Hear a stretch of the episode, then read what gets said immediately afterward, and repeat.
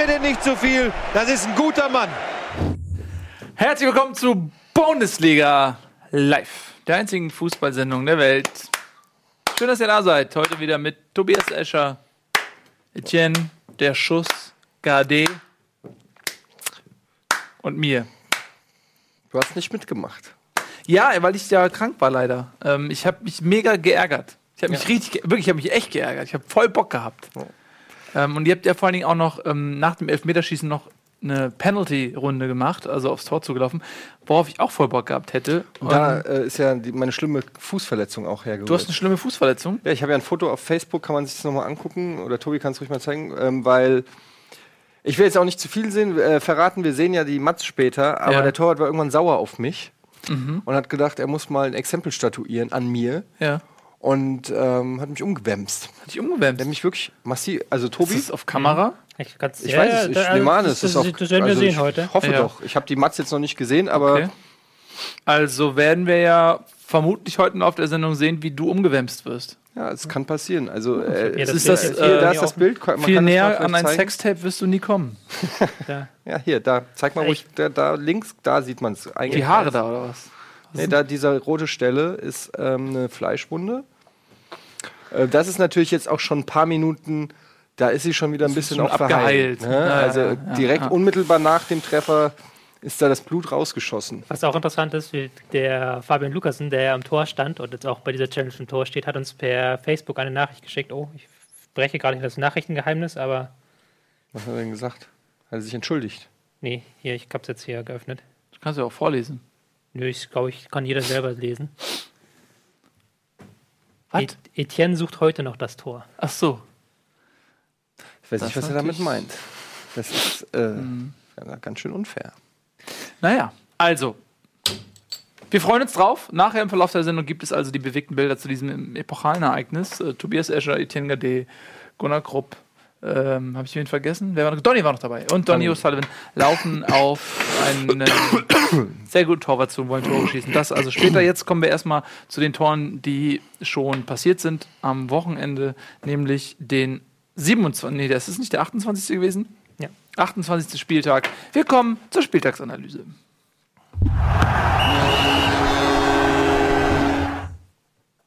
So, was für ein Spieltag das wieder gewesen ist. Ähm, die letzten Wochen haben ja dramatisch an Fahrt aufgenommen. Äh, schon sicher als Absteiger geltende Vereine haben sich da auf einmal in einem Sprint quasi wieder in Position gebracht, um das noch zu verhindern. Andere Vereine, von denen man glaubt, die gehören in die Champions League, spüren auf einmal den fauligen Atem des Abstiegs.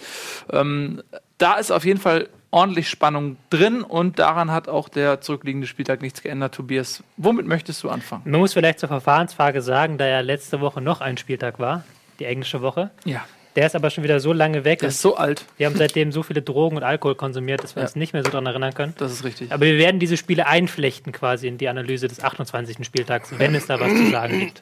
Zum Beispiel vielleicht zu Hoffenheim gegen Bayern oder sowas. Selbstverständlich. Wenn man sowas sagen möchte wie Hoffenheim hat gegen Bayern gewonnen, HSV hat gegen Hoffenheim gewonnen, HSV ist besser als Bayern. Wenn man solche Rückschlüsse ziehen möchte, kann man das natürlich machen. Ich glaube, du, da du jetzt auch ein paar Wochen gefehlt hast, ähm, gebe ich dir den, das HSV gegen Hoffenheim-Spiel zum Auftakt. Ja, danke schön. Das ist ja lieb von dir. Was ein tolles Geschenk. Ähm, ja, ich bin, ich bin wirklich sehr, sehr zufrieden, sehr, sehr happy mit dem Spiel. Ähm, es war, glaube ich, eines der, eine der besten Leistungen, die ich vom HSV in den letzten Jahren gesehen habe. Ähm, nicht spielerisch, sondern einfach vom Engagement her, nee, vom Ergebnis ist 2-1 tatsächlich nicht so weit weg von dem Besten, was ich in den letzten Jahren gesehen habe. Aber nee, ich meine einfach, die haben so brutal gepresst, die haben Hoffenheim ähm, keine Luft zum Atmen gelassen und man atmen gelassen. Man muss auch wirklich sagen, Hoffenheim ist eine der besten Mannschaften in dieser Saison. Die stehen auf Platz 3, die haben Bayern München nicht mit Glück besiegt, sondern tatsächlich auch mit Qualität und ähm, so eine Mannschaft spielst du ja nicht einfach mal an die Wand. Und ähm, Hoffenheim hat kaum stattgefunden. Sie haben in den 90 Minuten, ich glaube, ja, drei ganz gute Chancen gehabt oder so, ähm, wo man auch ein bisschen Glück hatte, muss man äh, sagen, dass die nicht reingegangen sind aus Sicht des HSV. Aber so rein spielerisch hat man Hoffenheim überhaupt nicht zur Entfaltung kommen lassen. Es war ganz starkes Pressing vom HSV. Ich habe ja immer so bei, bei dem Pressing immer so ein bisschen Schiss, wenn die ersten zwei, drei An Anlaufversuche schief gehen, dann laufen die immer in Konter rein und dann wird es immer gefährlich. Aber ähm, das hat äh, dieses Mal richtig gut funktioniert. Ähm, ich war richtig stolz auf die Mannschaft. Ähm, spielerisch wird der HSV keine Glanzlichter mehr setzen diese Saison. Aber das war eben das Maximum ähm, äh, dessen, was sie, was sie rausholen können und was sie auf den Platz bringen müssen, nämlich wirklich hundertprozentigen Einsatz von allen Spielern. Da hat sich keiner hängen lassen. Alle haben mitgemacht, alle haben Gas gegeben. Ähm, auch äh, Offensivspieler ähm, beteiligen sich am, am, Pressing, am Defensivspiel und ähm, nur so geht es. Und, ähm, und dann geht's eben auch. Und das war jetzt der äh, siebte Heimerfolg aus den letzten neun Partien. Verloren hat man gar keins, zwei Unentschieden waren noch dabei. Und ja, ich bin wirklich echt, ähm, muss ich sagen, beeindruckt davon, ähm, was, was der HSV da. Sechs. Sechster Bitte? Sieg. Sechs, sechster Sieg? Das war dann vielleicht schon Foreshadowing von mir für die nächste Partie. Ja, also ich äh, wirklich bin positiv ähm, aus dem Spieltag gekommen. Fand ich echt eine super Leistung vom, vom HSV und verdient gewonnen auch. Wieder bis zum Schluss gekämpft und, und äh, gedrückt und ähm, den Sieg gewollt. Sehr zufrieden bin ich. Ähm, ja, und Hoffenheim waren vielleicht ein bisschen verkatert äh, vom Triumphgeheul als man Bayern München besiegt hat, 1 zu 0, das ist, vielleicht war das so, ein bisschen dieser Champions League-Effekt, ähm, dass man, äh, wenn man irgendwie aus dem Bernabeu kommt oder so und dann spielt man in Darmstadt, so muss das, also vielleicht war das für Hoffenheim so ein, so ein äh, Effekt, dass man denkt, okay, gegen Bayern gewonnen, jetzt hauen wir den HSV auch weg oder so und dann fehlte vielleicht das letzte Prozent, ähm, was man sich in Hamburg einfach nicht erlauben darf, denn da wird gekämpft und gerannt und gefeitet.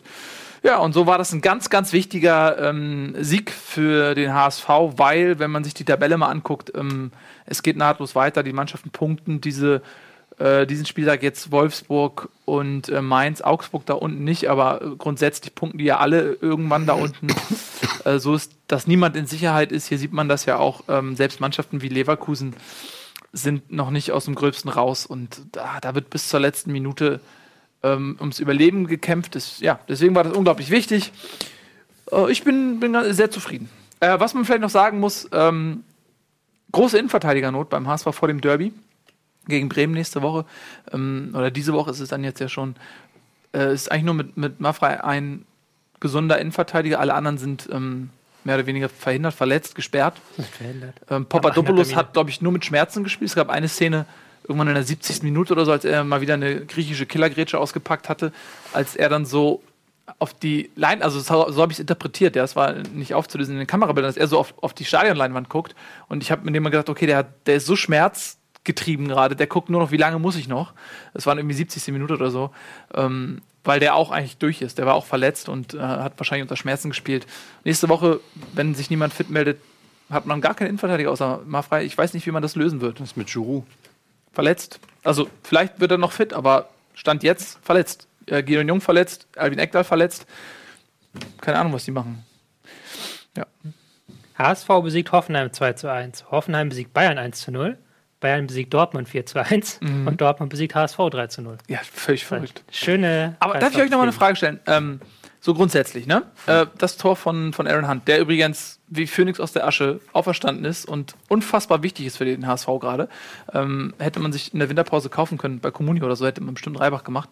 Ähm, der ist ganz, ganz wichtig, zumal Nikolai Müller ja vermutlich die Saison auch ähm, nicht mehr spielen wird. Ähm, bei dem Tor, und das hatte man ja auch letzte Woche ähm, Dortmund gegen, gegen HSV, Freistoß in die Torwart-Ecke.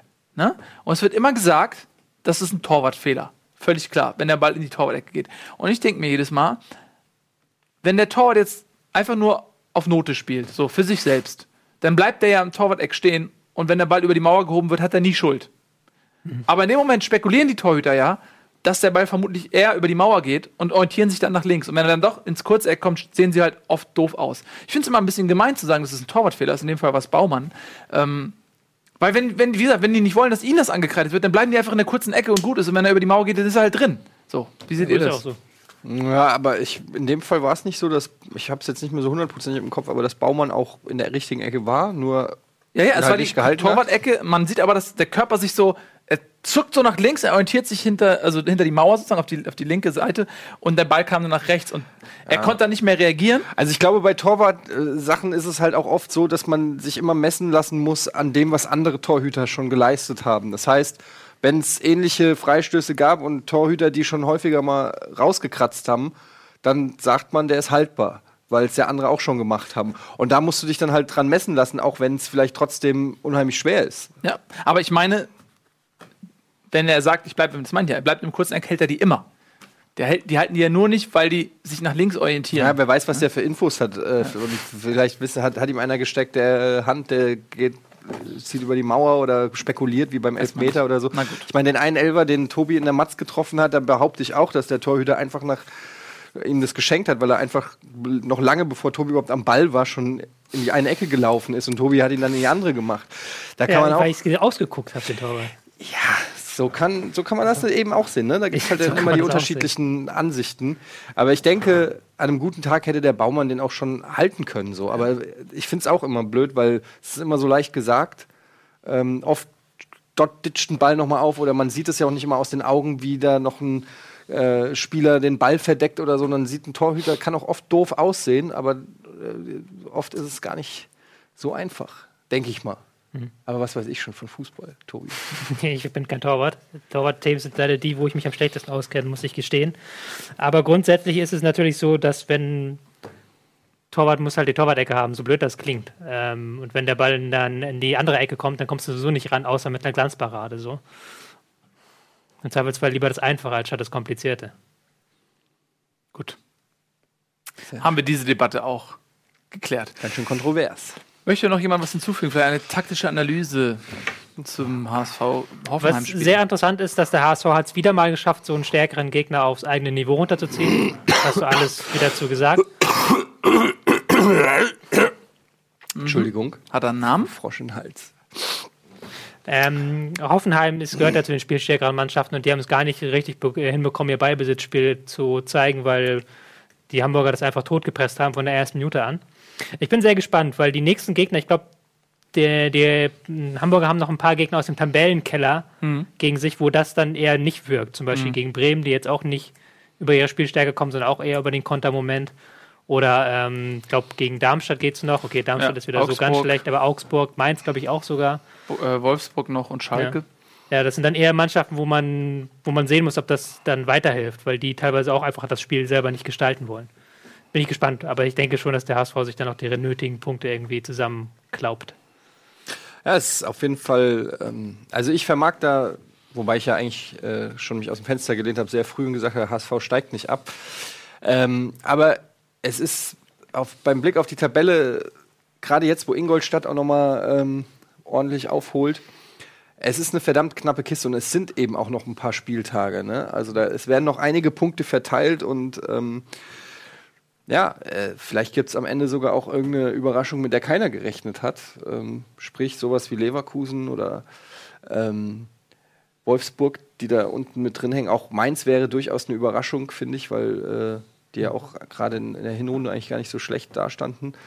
Ähm, also, ich finde es mega spannend. Es ist schön, dass es spannend ist irgendwie. Auch äh, wenn man froh ist, wenn man nicht irgendwie, äh, wobei die, ich die Eintracht auch noch nicht ganz rauszähle, aber wenn man nicht so unmittelbar äh, drinne steckt, dann kann man das natürlich entspannter sehen, als wenn man da selber mit seinem Verein betroffen ist. Aber es ist da gerade die Meisterschaft und so, wie immer langweilig ist, ist dann so ein Abstiegskampf. Also ich kann mich gar nicht erinnern, wann das letzte Mal so viele Kandidaten für ein. Also wann war denn, wann war man denn mit 38 Punkten nicht mehr sicher? Achso, gut, das stimmt, ja. Das Ja. ist schon echt. Äh, Der HSV hat sich, glaube ich, vor, vor 328 Punkten Ja.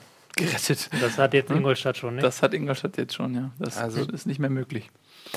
Also ist auf jeden Fall spannend und äh, wichtig ist halt auch wirklich in dem Fall, auch wenn es wie eine Floskel klingt, ist, dass gerade so Vereine wie der HSV, die sich jetzt hochgekämpft haben, die ja schon fast abgeschrieben waren, dass man realisiert, dass noch nichts geschafft ist. Ne? Du kannst dich freuen über einen Sieg über Hoffenheim und über was auch immer, aber wenn es jetzt wieder zwei, drei Niederlagen in Folge gibt, bist du wieder, hast du wieder alles mehr oder weniger eingerissen, was du aufgebaut hast. Sondern jetzt geht es wirklich darum, im Endspurt der Liga ähm, der, die, der Verein, der es am meisten tatsächlich dann auch will oder auch am ehesten ja, auf die Zähne beißt. Äh, bin ich mal gespannt. Gerade so Vereine wie Leverkusen, die Abstiegskampf nicht erprobt sind. Weiß ich, vielleicht hat der HSV da Vorteile dadurch, dass sie auch die Fans natürlich anders reagieren. Die, ähm, die Fans jubeln jetzt beim HSV, obwohl die nur 33 Punkte haben und feiern und unterstützen den Verein. Äh, wenn in Leverkusen jetzt die nächste Heimniederlage äh, gibt, äh, dann hast du einen anderen Druck vielleicht. Ja? Also, Absolutely, ja. Ähm, Das ist genau das, äh, was wir auch die letzten Wochen immer mal wieder so äh, ansprechen, der men mentale Aspekt sozusagen. Und äh, das werden wir auch bei Mainz zum Beispiel noch sehen oder bei Augsburg, die ja lange Zeit ähm, im gesicherten Mittelfeld waren, ja, wo wir immer gesagt haben, so, ah, vielleicht rutscht Augsburg noch mit rein, da waren sie aber noch äh, irgendwie acht Punkte weg oder so. Äh, und jetzt sind sie mittendrin. Und ähm, du siehst ja auch in Mainz, auf einmal sind die in der Situation, wo ja immer Kontinuität war in Mainz, ja, mit Tuchel, mit Klopp davor. Ähm, die haben eigentlich nie wirklich eine Trainerdiskussion gehabt und, und jetzt auf einmal mhm. ähm, haben die eine Trainerdiskussion und äh, es wird auf einmal darüber geredet, dass ähm, dass Schmidt da wackelt, obwohl er eigentlich ein Trainer ist, wo man immer dachte, okay, der ist der Nächste, der Mainz weggekauft wird, weil er eben ähm, so viel Erfolg hat. Mhm. Das ist ja für die auch neu. So. Und man hat gestiegene Ansprüche auch in Mainz. Also vielleicht mhm. hätte man ähm, in den ersten Bundesliga-Jahren gesagt, okay, das kann mal passieren, aber man hat sich, glaube ich, sehr daran gewöhnt, dass man äh, in sicheren ähm, Gewässern schwimmt in der Bundesliga. Ähm, ja, auch Augsburg. Ähm, mhm. Die hatten Trainerwechsel. Ja, bei Mainz muss man jetzt dazu sagen, dass sie jetzt demonstrativ den Rücken geschnärt haben. Martin Schmidt. Ruvenspöder hat ganz klar gesagt, dass man diese Saison keinen Trainerwechsel mehr machen möchte, sondern jetzt in die letzten sechs Spiele mit Martin Schmidt geht. Ja, mal abwarten. Da wurde schon viel gesagt. Ja, ob ja. Ich gebe es ja nur wieder. Es mit Schmidt geht und wer da mitgeht, das werden wir sehen. Ähm, aber wir sind dann noch gar nicht äh, bei, bei Mainz und Augsburg. Ich bin ein bisschen vorschnell. Ähm, eigentlich bist du jetzt ja dran, äh, Dini. Ja, ich mache Eintracht gegen Bremen, das Freitagsspiel ähm, und kann da auch noch zwei Sätze dann zum äh, Dienstagsspiel sagen, Köln gegen Frankfurt, weil die teilweise ähnlich waren. Ich habe eine starke Eintracht gesehen, die meiner Meinung nach in beiden Partien die bessere Mannschaft war, aber ähm, eine katastrophale äh, Chancenauswertung hatte. Ähm, ich glaube, im Fall von vom, vom Dienstag hatte Köln irgendwie ein oder zwei Torschüsse und einer war halt so ein komischer Lackschuss von Jojic, der halt irgendwie da reingekullert ist. Hat dann letztendlich drei Punkte gekostet. Und äh, gegen Bremen hatten sie am, ich weiß nicht, zuerst, es war irgendwie 15 zu 1 Torschuss nach der Halbzeit und äh, Lattentreffer war dabei und es waren also wieder vier, fünf, fast hundertprozentige. Und Bremen führt 2-0. Ja, und ähm, ich saß da und war wirklich, ich, und manchmal hat man das Gefühl, man kann fühlen, wie die Spieler sich gerade fühlen. In, in, Frankfurt in der Presse war natürlich auch das Thema, da werden dann die Minuten gezählt, wie lange kein Tor mehr geschossen wurde. Mhm. Und es wird die Rückrundentabelle und es wird so ein, wirklich so ein, obwohl die ja immer noch einen super Tabellenplatz hatten und rein von der Punktzahl immer noch um Europa League mitspielen können, ne? Ähm, ist aber im Umfeld eine unfassbar fiese Stimmung entstanden, die so einen Druck aufgebaut hat. Und ähm, ich hätte nie im Leben gedacht, dass die das nochmal aufholen, muss ich ganz ehrlich sagen. Das war so eine Nackenklatsche, dieses 2-0. Ähm, wo man dann wirklich als Spieler sich auch sagt, ey, wir versuchen ja alles, wir machen alles und die kriegen zwei so easy, die kommen zweimal vor uns vors Tor und das Tor und wir ballern dahin und wir machen und wir tun und der geht einfach nicht rein. Und das über Wochen, das kann einen schon zermürben. Insofern. Ähm, ich fand, das hat man auch ganz gut daran gesehen, dass ähm, beim Elfmeter äh, der äh, Timothy Chandler ja. äh, zum Trainer geht und, gesagt, und lass sagt hat, lass den Marco Fabian nicht schießen. Was für eine absurde Situation, dass ein ja. Mitspieler zum Trainer geht, damit der Trainer dem, dem äh, ja. designierten Schützen, der sich den Ball genommen hat, sagt, du schießt nicht. Also da zeigt der, das zeigt das Nervenkostüm. Ja, und dass auch kein Selbstvertrauen da ist, weil ich meine, Marco Fabian letzte Woche äh, verschossen der hat diese Woche auch nicht gerade gut geschossen. Da der also mal, wenn Wiedwald in die andere Ecke ja. springt, hat er den. Dann hat er den. Ja, ne? Der also war jetzt war nicht besonders gut. Er war hart, aber er war nicht platziert. Nö. Und also es war auch kein Superelfmeter, aber du musst auch erstmal die Eier haben, nachdem du letzte Woche verschossen hast, dann Kochonis. vorher, vorher Kochonis in dem Fall, äh, wirklich zu sagen, ey, ich mach den jetzt, ähm, weil Mascarell stand auch bereit. Äh, und äh, okay. also das muss man dann auch wieder, dass dann einer Verantwortung übernimmt, weil wenn der nicht getroffen hätte, wäre Fabian wirklich der Schmock der Stunde gewesen. Und dann das zu machen, finde ich auch dann irgendwie gut. Aber klar, du? Äh, und, und Chipke hat im Interview danach äh, gesagt, ähm, keiner hat sich gefreut, als der Elfmeterpfiff kam, sondern alle so nach Motto erstmal abwarten. Ja, weil er äh, ist einfach. Klar, das ist halt diese psychologische Geschichte. Wenn dir als Stürmer vorgerechnet wird, wie viele Minuten du kein Tor geschossen hast, ist das immer im Hinterkopf. Wenn dir vorgerechnet wird, wie viele Elfmeter du nicht rein, dann bist du nicht so, vielleicht nicht so befreit und dann fehlen dir diese ein, zwei Prozent, die es dann eben vielleicht machen. Ganz kurz, weißt du, warum mich der Elfmeter von Fabian erinnert hat? An, An meinen Elfmeter von letzter Woche. den du, so den du reingemacht hast. Ja, der war nämlich genauso. Ja, stimmt. ausgeguckt. Ähm, ja, alles richtig. Ich hätte auch gedacht, also wenn Bremen das Ding jetzt gewonnen hätte, wäre es mir ein bisschen zu viel Glück gewesen. Ich glaube, das glaube ich letzte Woche schon erwähnt. Weil sie da noch eine Riesenchance hatten. Ja, Ende. ja, klar, nee, aber bei Bremen hat er irgendwie diese Masche, das hatten wir letzte Woche, dass sie irgendwie sich bis zum 1 zu 0, die sehen sie eigentlich meist schlecht aus, dann gehen sie aus dem Nichts 1 zu 0 in Führung und machen dann, machen dann plötzlich, geben dann plötzlich Gas und machen dann den Deckel drauf. Das war jetzt wieder so ein bisschen so ein Spiel. Erste halbe Stunde nichts von Bremen zu sehen, erste Chance ein Tor und danach haben, haben sie dann sofort nachgelegt und nochmal richtig Druck gemacht, 2-0 hinterher. Und das wäre dann auch einfach irgendwo zu viel gewesen, wenn sie schon wieder so ein Spiel aus dem Nichts heraus mit einer Führung komplett einmal auf links kehren. Und Frankfurt hat das dann auch gut gemacht und haben in der zweiten Halbzeit nochmal den Druck hochgehalten. Man muss auch sagen, dass die Bremer allesamt gesagt haben, sie sind sehr zufrieden mit dem Punkt. Ähm, keiner hat gesagt, ey, wenn du 2-0 auswärts führst, musst du das gewinnen. Das zeigt auch einiges über den Spielverlauf. Ne? Ja. Marco Fabian, ganz wichtig, dass er wieder da ist, würde ich sagen, Ja. weil er nochmal Kreativität reinbringt. Das hatten sie ja. Frankfurt hat jetzt in der Rückrunde mehr Ballbesitz, einfach weil die Gegner ihnen das auch überlassen, größtenteils. Jetzt waren es, glaube ich, wieder über 60 gegen Bremen.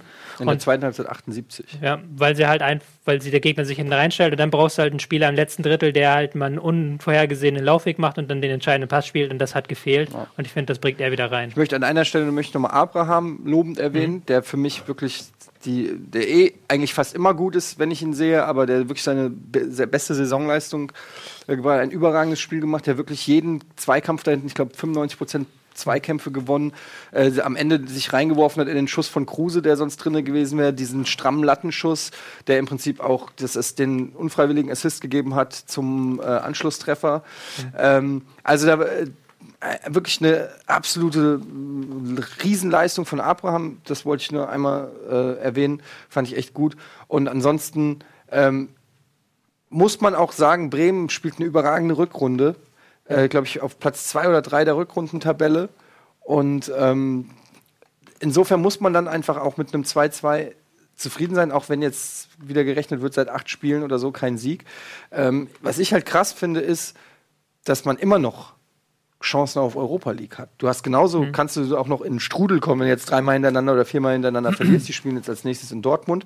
Aber ähm, Aber zwischen den Champions League-Partien, das kann ähm, ja, durchaus auch von Vorteil ein Vorteil sein. sein, ne? ja. Aber ich finde halt krass, dass ähm, wie oft hast du eine Saison, wo Vereine wie Leverkusen, Gladbach, Schalke, Wolfsburg, alles Vereine, die normalerweise da oben ihr Anrecht geltend machen auf, auf, auf die, einen Platz an der Sonne, dass die alle schwächeln. Also es ist natürlich auch für Vereine wie jetzt Köln, Hertha, Frankfurt, ähm, mittlerweile muss man gucken, wer ist da noch? Freiburg natürlich, Gladbach auch wieder. Ja gut, Gladbach zählt man ja eh dazu. Aber äh, auch vielleicht sogar noch Bremen. Ähm, eine einmalige Chance, irgendwie sich einen Europa League Platz äh, zu sichern. Und es gab jetzt ein Interview äh, am Sonntag mit äh, Axel Hellmann von Eintracht Frankfurt, der mal ausgerechnet hat, wie viel Kohle die halt machen würden. Das sind halt einfach mal locker 10 Millionen Euro mehr für die Eintracht, wenn sie Euroleague spielt. 10 Millionen. Ein Anruf bei Kühne. Okay, ja, klar. Äh, suchen die übrigens auch in Frankfurt. Ne? Herrn Kühne? Sie suchen nicht, einen, einen Kühne suchen sie. Einen, der quasi ein, ein 80-jährigen Quasi alten ein Eintracht-Fan, der sehr reich ist. Kühnes Vorhaben quasi. Ja, ein Kühne es ist ein sehr kühnes Vorhaben. Schön, dass du wieder da bist. ja, aber 10 Millionen mehr, ähm, ne, das heißt, zwei Plätze, ein Ball, der irgendwie zwei Zentimeter am Tor vorbeigeht, äh, wird immer wertvoller. Finde ich, kann man sich auch mal. Ja, also äh, das ist auf jeden Fall spannend. Ich finde das toll, dass sich äh, so eine Solidargemeinschaft gegründet hat unterhalb der Bayern, ähm, die aus zwei Fraktionen besteht, nämlich Fraktion 1 Leipzig, Hoffenheim, Dortmund. Hui, wer muss in die Champions League Quali? Und alle anderen Vereine darunter, ähm, die Euroleague bzw. Abstiegsspannung. Es ist kein Verein in einer Zone der Langeweile. Normalerweise gibt es immer dieses gesicherte Mittelfeld. Wie Bayern. Aber nein, das meine ich ja. Bis auf die Bayern. Du hast, guck mal auf die Tabelle. Bremen fühlt sich jetzt relativ safe. Aber der Witz ist, wenn du mit einem Zwischenspurt aus der Abstiegszone kommst, dann bist du eigentlich direkt wieder im Strudel Europas. Weil man darf nicht vergessen, Platz 7 wird eventuell reichen. Ähm, und Platz 7 hat 40 Punkte. Das heißt, Bremen hat vier Punkte ähm, weniger als Platz 7. Das heißt, entweder sie rutschen nach unten mit rein oder sie rutschen nach oben mit rein. Ähm, also es ist, äh, jeder, jeder Verein hat bis zum Schluss, zumindest Status Quo, ähm, eine gewisse Spannung und das ist doch super. Zwischen Himmel und Hölle Liegt liegt, lag noch nie, Nie. so wenig Platz wie Leben. Leben heute. ja, also, äh, bist du durch mit Frankfurt? Ja. Dann äh, bin ich jetzt ja dran, ne? Tobi, das war ein Geschenk von dir. Dann, Der Tobi hat noch gar nichts gesagt. Nö, der, der hat ja aber Ja, den, HSV gegen Hoffenheim. HSV Hoffenheim hat er sich, ja, hat er sich ja ausgesucht. Ähm, deswegen nehme ich jetzt ähm, Komm, ich mach Bayern Dortmund. Ähm, ja, Heidewitzka. Bayern Dortmund, das, ähm, das Topspiel, das Spiel, über das man bei der einzigen Fußballsendung der Welt nicht sagen sollte, dass es der deutsche Klassiko ist, weil sonst alle Leute im Chat sich aufregen, dass man das doch bitte nicht sagen soll. Ähm, trotzdem ist es natürlich das ähm, Deutsche Klassiko. der deutsche Klassiko. das Highlight Dor Bayern gegen Dortmund, eine Begegnung wie Donnerhall. Ähm, leider ist es in dieser Saison so, dass die Dortmunder gerade auch mit den vielen Verletzten einfach den Bayern nicht Paroli bieten können, so wie viele, fast alle Vereine ähm, auch und ähm, wurden eigentlich ja, überrollt von den Bayern gerade in der Anfangsphase. Man muss sagen, ähm, dass da eben auch personeller Aderlass bei Dortmund ist und denen fehlt da die Breite und die Erfahrung vielleicht auch, um das ähm, aufzuwiegen. Da ist ein Passlack, ein junger ähm, Kerl in der Startformation. Ähm, ich glaube, ein Emre Moore, weiß ich gar nicht, hat er, nee, wurde eingewechselt, eingewechselt. Ne, wurde eingewechselt. Du hast da einen ähm, Dembele, der natürlich fantastische Anlagen hat, aber der auch einfach gegen die Bayern zu defensiv schwach ist, der ähm, ja auch körperlich sich nicht in der Lage sieht, in der Freistoßmauer einen Ball abzuwehren und ähm, sich wegduckt, weil er Angst hat, getroffen zu werden.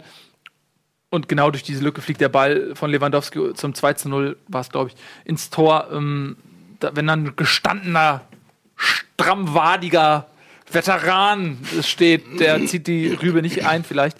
Ähm, ja, und so haben die Bayern, die dann ja natürlich in so einem Spiel auch ernst machen. Das ist ja immer die Frage, machen die Bayern ernst? Haben sie Bock? Was steht gerade an? Sind sie mit den Gedanken woanders auf der Meisterfeier vielleicht? äh, Wer sitzt wo beim Bankett? Ähm, und da haben sie natürlich gegen, die, gegen Dortmund äh, ernst gemacht, obwohl Real vor der Tür steht. Und ähm, dann ist das eine eindeutige Sache gewesen. Dortmund kam noch einmal ran durch ein schönes Tor von Guerrero, ähm, das aber auch Zufall war. Einfach äh, von äh, Vidal der Ball in die Mitte abgewehrt und dann äh, schöner Dropkick von, von Guerrero in Winkel. Aber danach haben die Bayern eigentlich äh, die Muskeln spielen lassen. Es gab noch eine Chance von Aubameyang äh, durch einen Konter ähm, von Boateng geklärt auf der Linie. Ja, ein, ein rela relativ einseitiges äh, Klassiko, was natürlich kein deutsches Klassiko ist. Ja, mit einem überragenden Arjen Robben, finde ich, kann man äh, wirklich sagen, der war, der hatte Bock, Der hatte Bock. ne? ähm, aber auch natürlich Ribery, Lewandowski. Man weiß gar nicht, wen man da äh, lobend ähm, erwähnen äh, sollte, aber es ist, äh, man hat so ein bisschen das Gefühl, sie sind jetzt auch alle wieder in Champions League Form gebracht und das war so wie so eine Generalprobe, weil ich glaube, ähm, das war auch die gleiche Elf, vermutlich plus minus äh, äh, Hummels oder Der ist ja verletzt. Der ja. leider verletzt ist. der ja. sich verletzt hat, äh, die wir gegen Real sehen werden. Und ich glaube, Vielleicht noch neuer ans Tor statt Ulreich. ja, ja, Neuer wird gut, spielen, wenn ja. Neuer spielt. Ja. Aber ansonsten war das schon so ein bisschen äh, so, wir bringen uns jetzt mal in Form. Ribery und Robben sind momentan auf dem Höhepunkt wieder ihrer Schaffenskraft, also punktgenau, wenn es gebraucht wird. Ne? Und das machen die Bayern schon ganz gut, dass sie ihre Spieler dann auch immer so schonen und heranführen, dass sie dann in den entscheidenden Momenten auch dann da sind, ja, weil sie sich natürlich dann auch leisten können, mal vielleicht einen Ribery oder einen Robben in der Liga zu schonen äh, und behutsam aufzubauen und Spielpraxis zu geben. Ähm, und das ist natürlich der Luxus eines so breiten Kaders. Aber ähm, man, also Dortmund war auch schwach, aber da ist immer die Frage, war Dortmund so schwach oder war Bayern so stark? Ich fand, das war so ein bisschen jetzt so ein Klassiko zur Unzeit. Also, das ist einfach der falsche Zeitpunkt jetzt gewesen, weil der Abstand zwischen beiden Teams ist zu groß. Dortmund konnte sich die Niederlage halbwegs erlauben. Tuchel hat jetzt auch heute in der Pressekonferenz so ein bisschen angedeutet, dass man, dass er noch nicht alle Karten auf den Tisch legen wollte, weil er in zwei Wochen das Das Pokalhalbfinale hat er auch ansteht. vorm Spiel sogar schon Hat er auch gesagt. vor dem Spiel schon gesagt, okay. Und er hat auch relativ deutlich gesagt, dass er Passlack und Pulisic vor allem aufgestellt hat, damit sie noch schon mal im Allianz Arena Luft schnuppern. Also damit sie schon mal vor dem Pokalspiel wissen, wie es da ist. Dass er auch deswegen Moore relativ früh eingewechselt hat. Ähm, Ähm, da gab es übrigens, äh, kurz nochmal zu ähm, Remor, ähm, ein Spieler, der, also der hoch veranlagt ist, aber bei dem man schon im Vorfeld so ein bisschen hört, es gab damals aus äh, so einem HSV-Umfeld ähm, äh, so das Gerücht, dass der HSV in Erwägung gezogen wurde als Zwischenstation für Emre Mor, weil er ja, glaube ich, irgendwie in Dänemark äh, wohnt. Also er, ist, er spielt für die Türkei, aber er kommt, glaube ich, irgendwie kam kommt aus aus Dänemark, ja? Glaube ich. Genau, und dadurch, dass der HSV eben im Norden geografisch ist und deswegen sehr nah an seinem Umfeld, an seiner Heimat ist, gab es so diese, diese, diese Gedankenspiele, oh, ob, ob man den erstmal zum HSV bringt, weil er nämlich einen sehr schwierigen Charakter haben soll. Ähm, ne, hören sagen. Und jetzt ist man in der Situation in Dortmund, dass Tuchel wohl zu ihm dreimal im Training sagt, shut your mouth. Das Problem ist halt, dass ähm, Emre Moore zu diesen jungen Spielern gehört, die äh, ungerne verteidigen. So. Im mo- modernen Fußball ist es nun mal leider so, wenn du gesehen hast, es gab eine Szene in dem Spiel jetzt am Wochenende wieder, wo Franck Ribéry den Ball am eigenen 16er er, erobert mit zwei Grätschen hintereinander. Also er grätscht einmal, kriegt den Ball nicht und schreit hinterher grätscht nochmal. Ähm, und dann siehst du halt auch, warum das mit Emre Moore schwierig ist, weil der im Gegenzug bei einigen Szenen im selben Spiel einfach stehen geblieben ist vorne. Und das funktioniert heutzutage nur noch, wenn du so überragend viel Talent hast, dass du es quasi dir erlauben kannst. Aber selbst da, Selbst dann- ja. selbst dann die ich habe exakt, mehr, ja. jetzt- ich habe äh, vor Wut nach dem äh, 2-0 habe ich ins Eintracht-Forum geschrieben, weil Rebic den Ball verloren hat und dann stehen geblieben ist und geschimpft hat irgendwie und so da stand. Mhm. Und da habe ich geschrieben, wenn man das mal vergleicht mit einem Robben, wenn der den Ball verliert, in der Regel, sage ich mal, wie ein Terrier rennt er zurück, weil er den fucking Ball will, weil der sich, weil der der Meinung ist, es ist mein Ball, der gehört dir nicht, den will ich zurückhaben, ja. Und das macht ein Ribery mittlerweile auch. Ich glaube, das hat er aber auch erst gelernt bei Das den hat er Bayern. auch ne? erst 2012 und das finde ich, gelernt, ja. und, und das sind Spieler, die ja unbestritten Wahnsinnstalente haben, ja, die sich aber nicht zu, zu schade sind, bei einem Ballverlust, den Gegner so lang zu verfolgen und unter Druck zu setzen, bis der Ball wieder in den eigenen Reihen ist. Und dann, und da, ich krieg die Krise, wenn ich, wenn ich Spieler sehe, die dann stehen bleiben und lamentieren Ja. und sich nicht den Ball, das ist für mich ein absolutes No-Go. Es gibt- kriege ich sofort einen Es Hals. gibt ja die schöne Geschichte von Bastian Schweinsteiger, wie er erzählte, dass sie 2012, wo sie ja dreimal Zweiter geworden sind, die Bayern, und das Finale der Home verloren haben, ähm, wo er dann zu Robben und Ribéry gegangen ist und gesagt hat, guck mal, wie Dortmund spielt, da setzt jeder nach. Und wenn ihr, wenn ihr jetzt im Spiel, wenn ihr hingeht und euch einen Ball rückerobert, das ganze Stadion steht und die applaudieren für euch. Wenn ich den Ball zurückerobert, ist ja das kein Schwein. Aber kommt, Jungs, wenn ihr das macht und wenn wir das alle zusammen machen, dann gewinnen wir Titel. Und im Jahr danach haben sie Titel gewonnen. Ja. So. Und um dann zu Emo Moore zurückzukommen, Emo Moore macht das im Moment nicht. Und im Training soll es, glaube ich, auch genau um so einen Disput gegangen sein, weil Tuchel ihn zum Defensive aufgefordert hat. Er wollte Shut your mouth. They have to come more from you. Hat er wahrscheinlich gesagt. Ähm, apropos more to come, now ist Zeit für Werbung. Ähm, wir machen uns die Taschen voll mit Knete. Äh, ihr seid bitte gleich wieder da, denn ähm, Tobias Escher, dem bin ich ja ein bisschen ins Wort gegrätscht gerade und der holt sich nämlich den Ball auch zurück. Ne? Ja.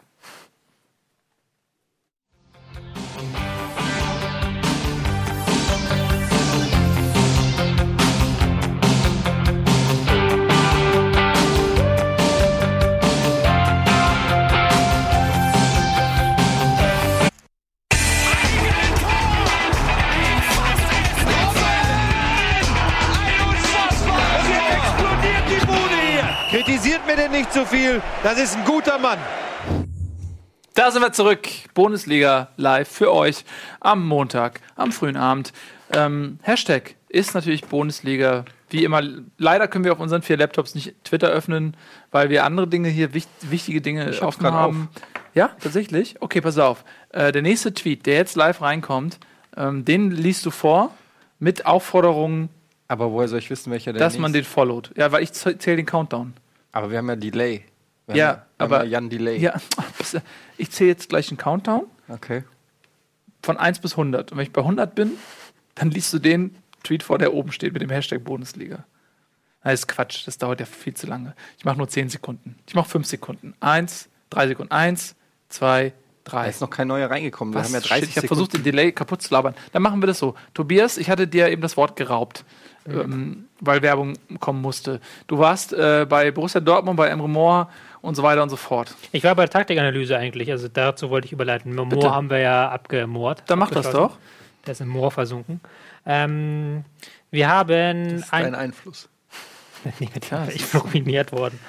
Ähm, der, die Aufstellung von Borussia Dortmund war äh, zumindest auf dem Papier interessant, weil sie mal ich wieder hab so, Bundesliga falsch geschrieben. so einen Systemmix weil sie so einen Systemmix gespielt haben. Willst du jetzt mal einen Tweet vorlesen dann vielleicht? Ja, letzte ist auch schon ein bisschen. Wir haben doch gesagt, wenn Tobi fertig ist. Okay. Ähm, Jetzt kommen sie. Käse ist geil. Das ist, muss natürlich auch inhaltlich wertvoll sein. Du hast gesagt den obersten. Also wir hatten hier mit rechts, auf rechts sieht man Felix Passlack mit der Nummer 30, der so eine Rolle aus Mittelfeld und Fünferkette gespielt hat. Also der ist mal vom Mittelfeld hier zurückgefallen. Ähm, dann hat sich das Mittelfeld hier so ein bisschen zusammengezogen und ähm, Dembele wurde quasi zum zweiten Stürmer vorne, hat mit auf Konter gelauert. Irgendwas ist anders als sonst. Der Gegner fehlt. Der Gegner fehlt noch. Es ist auch so rum und nicht äh, Ja. senkrecht. Nicht Das kann das weil Ding längst auch. die Aufstellung noch ist. ist ja Ja. krasser. Links die ist für die Spieler. Und ähm, theoretisch sollte das halt dann immer flexibel gewechselt werden, dass man mal hier so ein 4-4-2 hatte oder auch mal einem 5-4-1. Praktisch gesehen war aber dadurch, dass die Bayern so dominant waren und Ribéry so gut war, ähm, war Passlack quasi die ganze Zeit hier hinten in der Abwehr. Dembele hat nicht so richtig mit nach hinten gearbeitet. Ähm, Pulisic auch nur so halb. Und dann hattest du immer relativ ähm, schwierig zu verteidigende Situationen, gerade auf den Flügeln, weil du oft 1 gegen 1 Situationen hattest.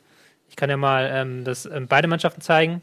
Da sieht man das vielleicht ganz gut. Die Mittelfeldspieler von Dortmund, da hat halt so ein Weige gefehlt, der das absichert. Die sind halt eher so Mhm. rausrückende Spielertypen, sind dann immer so hierhin gerückt. Ähm, Dembele, der hat ja auch äh, die ganze Zeit auf Konter gelauert.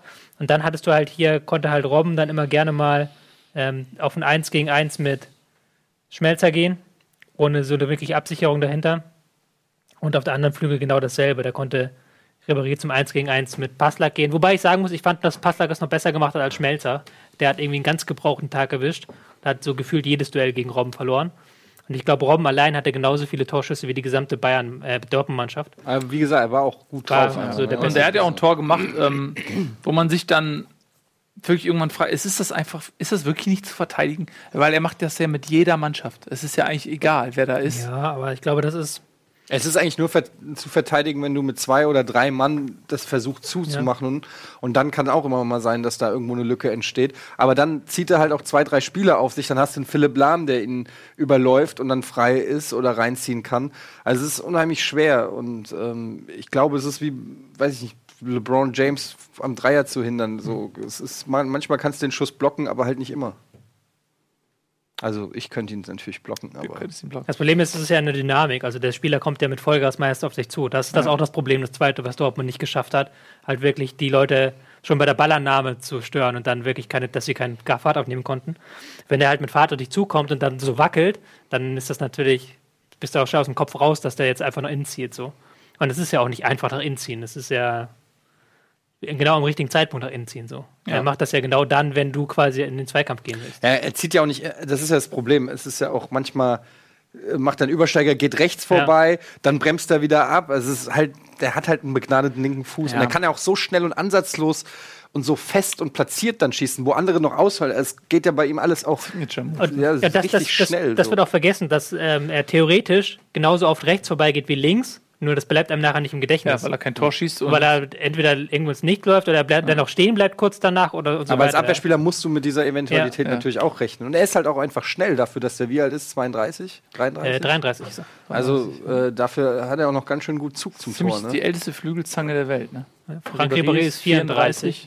Das ist vielleicht eines der, Zusammen großen, 108 Jahre. eines der größeren Probleme, vor denen Bayern steht, das äh, in Zukunft äh, adäquat zu ersetzen. Aber ich glaube, du kannst äh, Ribéry und Robben nicht einfach ersetzen. Du kannst auch nicht Messi und Ronaldo ersetzen. Und die beiden sind nie so ähm, popkulturell gepusht worden, irgendwie wie jetzt ein, Ronaldo und ein Messi und so. Aber ähm, ich glaube, dass ein, ein Robben in Topform und auch ein Ribéry in Topform, die stehen nicht weit hinter, hinter einem Ronaldo.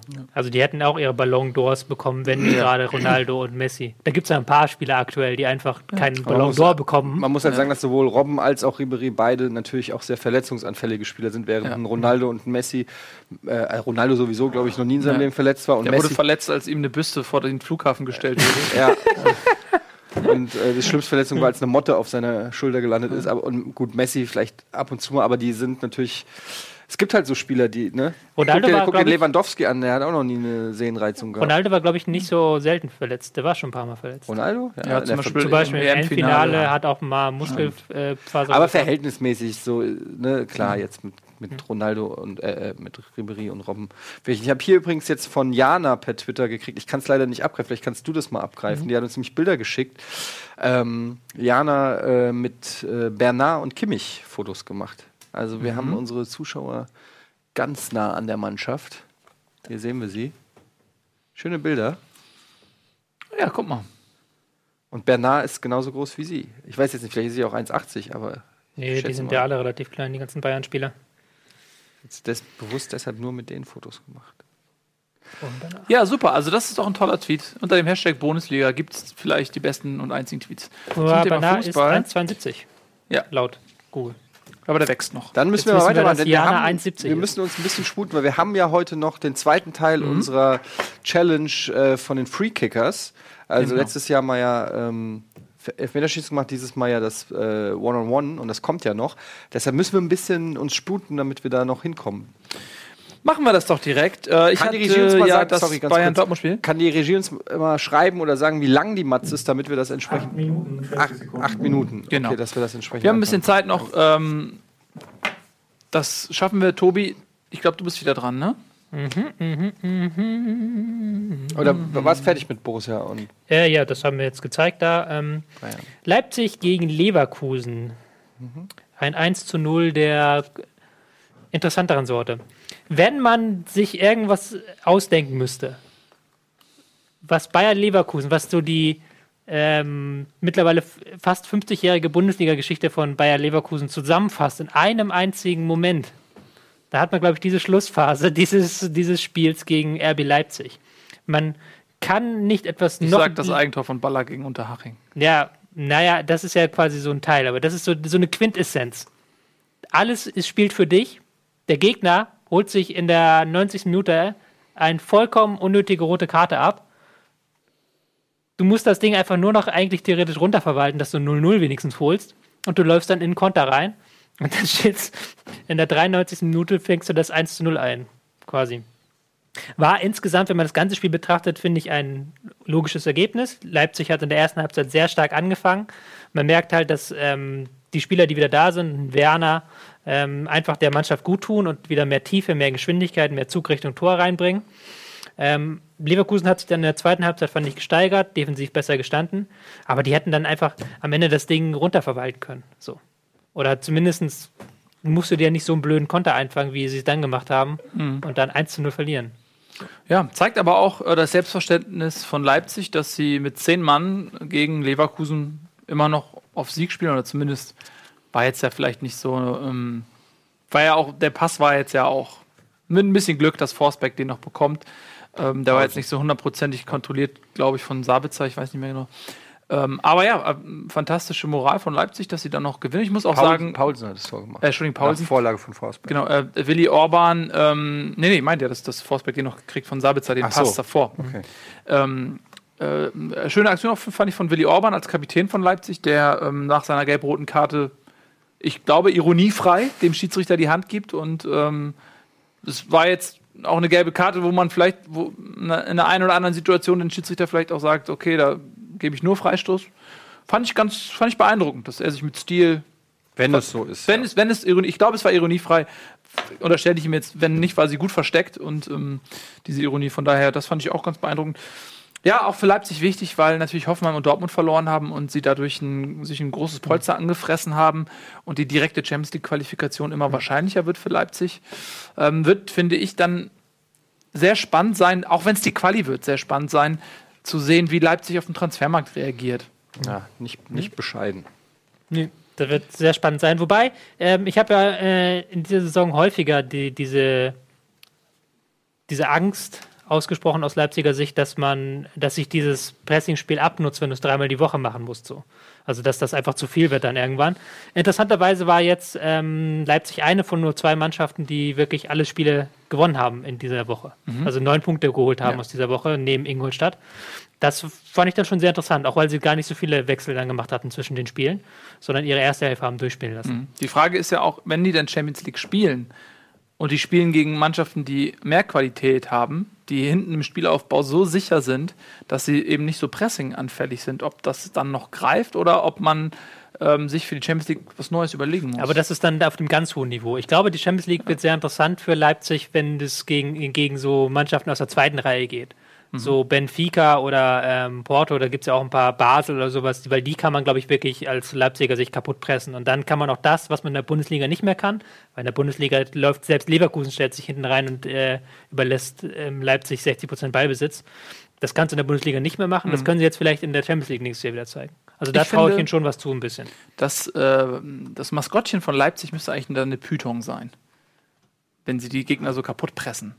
Dass das so als wirklich. Einschlingen und dann Kaputt pressen. wickeln und Ja, dann. ja. Ja, ähm, ich finde, ich bin gespannt, ob Leipzig es auch schafft, die Leistungsträger alle zusammenzuhalten. Ähm, weil, ne, also die haben jetzt vielleicht schon den einen oder anderen Spieler da, der konstant gute Leistung bringt die gesamte Saison, vielleicht sogar schon in der Aufstiegssaison. Das Interesse äh, finanzstarker Vereine weckt. Ähm, gleichzeitig ist es genauso interessant zu sehen, wen die sich zusammen klauen. Also Leipzig ist noch so eine, das war ja immer der schlafende Riese, aber dass der so schnell, weil also wenn sie jetzt Champions League spielen, haben sie ja genau das erreicht, was sie eigentlich lang geplant haben. Dafür, Als Vizemeister vielleicht. ja, In der ersten also, Saison als Aufsteiger. das ist schon äh, mit der Mathe-Kohle plus der Champions League-Kohle äh, und dem, was die als Ziel haben, ist da innerhalb von kürzester Zeit einfach mal ein knallharter Bayern-Konkurrent entstanden. Wird interessant zu sehen, ob die Bayern Das schon Wahnsinn. ähm, das machen, was sie ja ähm, mit Dortmund gemacht haben oder in der Vergangenheit vielleicht mit Bremen. Ähm, dass sie dann auch gezielt Spieler von einem, von einem äh, ist halt die Frage, ob sie Konkurrenten das holen, können. ob sie das können, ob sie es versuchen. So Namen wie Cater ähm, machen ja schon die Runde. Äh, und ob, äh, ob das mit Leipzig auch funktioniert. Und ich sehe da auch, ähm, da spätestens ab dem Punkt trennt sich das auch, finde ich, vom Hoffenheimer Konzept, äh, weil, weil äh, Dietmar Hopp irgendwann gesagt hat, okay, der Verein muss sich selbst tragen. Ähm, und so langsam kommt man, glaube ich, auch an den Punkt, man hat Transfer Plus erzielt, meine ich sogar äh, jetzt im Sommer. Ähm, und wenn ähm, jetzt Leipzig ernst macht, dann, dann wird das anders aussehen. Also die Ich meine, sind. jetzt Hoffenheim hat einen Transfer plus gemacht. Ja, ja, genau. Und bei Leipzig wird es anders aussehen. Die Aber wegen die Firmino. Nee, Firmino war die Jahr davor. das war das, war das Jahr davor, ja. Ja. Genau, also ich bin, ich bin gespannt, was, was Leipzig macht und ähm, ja, sind jetzt quasi ähm, mit mh, sieben Punkten Vorsprung auf Hoffenheim Zweiter. Äh, Leverkusen, vielleicht noch ein Wort zu Leverkusen. Äh, da ist der Trainerwechsel sowas von verpufft. Also äh, Ro- Roger Schmidt wird sich wahrscheinlich äh, mit einem Lachen und einem weinenden Auge auf der Couch äh, wälzen, wenn er Leverkusen sieht. Äh, Korkut konnte nicht wirklich ähm, nachweisen, dass er im, im, äh, über die Saison hinaus diesen Job behalten sollte. Ähm, man muss da wirklich aufpassen mit 35 Punkten, dass man da nicht noch ungemütliche Zeiten erlebt. Ich würde das gerne mal wissen, wie so ein Trainer dann denkt. Ob er sich dann freut, dass es dann ohne ihn nicht gut läuft, oder ob er sich dann auch ärgert, weil er hat ja mit den Spielern jahrelang gearbeitet und wünscht ihm Das ist wahrscheinlich das Beste. wenn ich das sage, aber ich glaube, er freut sich. Ich glaube auch, er freut sich. Zum einen hat er dreieinhalb Millionen Ablöse gekriegt, was ja auch nicht so schlecht ist. Ähm, Also er freut sich, dass die Mannschaft ohne Und ihn schlechter spielt. ich glaube, dass da schon auch eine gewisse Eitelkeit äh, herrscht, dass wenn da jetzt ein anderer Trainer kommt und plötzlich irgendwie äh, die Erfolge einfährt. Äh, ich weiß nicht, ich würde mich auch persönlich fast schon ärgern, wenn du dir denkst, so, ja, warum habt ihr das denn nicht gemacht, als ich Trainer war? So, ja, also, oder, also ich glaube, das ist, aber wird natürlich nie einer zugeben. Ne? Ich würde gerne mal, wir müssen mal Peter Hyballa anrufen eigentlich. Ähm, Ja. Der ist äh, ja lange Zeit Trainer gewesen in Leverkusen bei der U19 und da gibt es ja so einige Erfolgsstories auch, äh, zum Beispiel äh, André Schubert in Gladbach, der dann hochgezogen worden ist, äh, Nuri in Bremen. Vielleicht wäre ja ähm, Peter Hyballa hochgezogen worden anstatt äh, Korkut und wäre jetzt Trainer in Leverkusen. Ja, Würde mich er interessieren, ob er, ob er ähm, er jetzt glücklich in darüber Holland. mal nachgedacht hat. Ja, also, ähm, das beschließt Leipzig gegen Leverkusen. Äh, ihr habt ja richtig gesagt, wir haben nicht so viel Zeit. Dann bist du eher dran, ne? Ich mache Ingolstadt, äh, Darmstadt. Ähm, aus reinem Eigeninteresse, aus Kommunio-Gründen, habe ich nämlich die gesamte Partie geguckt, weil ich natürlich eine Genieleistung vollbracht habe. Möchte ich an der Stelle kurz mal sagen, ich war ja schon fast aus dem Rennen, Tobi. Ey. Ne? Ich war ja Da schon fast aus dem Rennen, aber jetzt wird es auch bei uns bei Kommunio noch mal spannend. Der Ede ist noch nicht ganz abgeschrieben, hat Ja. den besten Spieltag hingelegt. Und zwar unter anderem, weil ich Castro, wohl wissen, dass sie nichts bei den Bayern reißen, auf die Bank gesetzt habe und dafür Pascal Groß aufgestellt habe. Der es mir gedankt hat mit äh, einem Tor. Wolltest du was sagen? Ja, ich möchte mich beschweren, weil Communio ist erstens scheiße und zweitens ist es doof. Ja, du bist ja noch auf Platz zwei. Ja, ich bin noch Platz zwei, aber das Ding ist, das Ding ist einfach, es gibt der Community einen Pokalwettbewerb. Und natürlich, wer mich kennt, weiß, ich will immer alles, ich will ein Double, ich wollte das Double holen. Dieser Pokalwettbewerb ging, da gab es eine Gruppenphase irgendwie über die ersten 20 Spieltage. Dann hat er ausgesetzt bis jetzt zum 27. Spieltag. Und jetzt hat, fand das Viertelfinale statt. Und das hatte zur Folge, dass der Tabellenerste bei unserer Community-Liga und ich, wir sind beide aus dem Pokal rausgeflogen. Ärgerlich. Was ist nämlich passiert? Meine halbe Mannschaft wurde am Mittwoch geschont. Ich habe unter der Woche kaum Punkte gemacht, weil Thiago hat nicht gespielt, Müller verletzt, Uth wurde auch nur kurz reingeworfen. Also die halbe Mannschaft wurde geschont von mir. Aber das liegt ja dann an deinem Kader. Dann es liegt daran, weil diese Communio-Idioten einfach den Pokal wochenlang pausieren, wenn Also ich gerade, wenn ich jede wer- Woche Punkt wer hat- einen wer Punktrekord nach Pokal- Punktrekord Wer hat den. Pokal denn eingestellt? Wer, Eben, man, kann das, man kann das selber einstellen. den- War das vielleicht einer Pokalen. von uns beiden, die die Admins sind? War vielleicht sogar ich das. Ja, du kannst den Modus teilweise selber einstellen, aber dann ganz davon abgesehen liegt es an deinem Kader. Du musst natürlich, so wie ich, natürlich auch Ja, schon nein. vorausschauen, gucke, welche Spiele kommen da, wer wird vielleicht geschont. Äh, ich war auch kurz davor, Robben zu verkaufen, weil ich, weil ich immer noch denke, dass der in der Endphase der Liga nicht mehr so viel eingesetzt wird, wenn sie in der Champions League weiterkommen. Sowas musst du als Supertrainer Ja, einfach als super beachten. Trainer. Ich habe immer noch, glaube ich, 50 Punkte Vorsprung für dir oder so. Aber wir haben nicht mehr so viel Zeit. Genau. Ähm, deswegen Ja. lass uns mal eben bei Ingolstadt- dem Egal. Spieltag bleiben. Ingolstadt Ingolstadt, gegen Darmstadt wollte ich äh, nämlich sagen. Ähm, war eine äh, sehr starke erste Halbzeit von Ingolstadt, die ähm, ohne Ende Torschüsse hatten und auch Torchancen hatten. Und es war ähnlich wie bei der Eintracht. Darmstadt geht in Führung. Ähm, und äh, war äh, natürlich auch echt ein Nackenschlag für, ähm, für Ingolstadt, dem man eigentlich zu dem Zeitpunkt wirklich gar nicht so viel vorwerfen kann oder konnte. Ähm, und ähm, dann sind sie nochmal zurückgekommen, haben, ähm, wie war denn das? Haben zwei Tore geschossen. Haben zwei Tore geschossen, so. Äh, 1-0. Hä? Was ist los bei dir? Die sind 1-0 in Führung gegangen? Das Genau. Eva, Eva, Eva äh, Dingsbums Moment. Nein, Moment, ja, ich bin durcheinander. Also, Ingolstadt ist in Führung gegangen, 1-0. Und dann kamen die zwei Tore von Darmstadt und dann war Darmstadt plötzlich ähm, noch vor der Pause mit 2-1 in Führung. So war der Nackenschlag. Mein Gehirn ist auch manchmal ein bisschen langsam. Ja. So, ähm, und damit sind sie dann nämlich, das war ein Foul-Elfmeter sogar. Ja. Ja? Cool. Und den kann man auch geben, Tobi. Fand ich schon. Fandst du nicht? Doch. War schwer zu sehen, aber ein bisschen unglücklich. Ich glaube, es gab vorhin eine Situation, wenn ich es nicht verwechsel, wo es n- noch ein bisschen klarer war, wo es dann keinen Elfmeter gab. Kann das sein? Oder verwechsel ich das gerade mit, einem, mit dem Hertha? Weiß jetzt nicht genau, was du Ist egal. Machen wir weiter. Wir sind jetzt gerade ein bisschen raus. Ja, ist egal. Auf jeden Fall ähm, dann äh, 70. Minute Kohn, der sich jetzt als neuer Torjäger äh, bei Ingolstadt entpuppt, der übrigens als Gerücht bei Eintracht Frankfurt im Gespräch ist. Aber wahrscheinlich Macht ja auch einen neuen Film jetzt mit den Coen Brothers.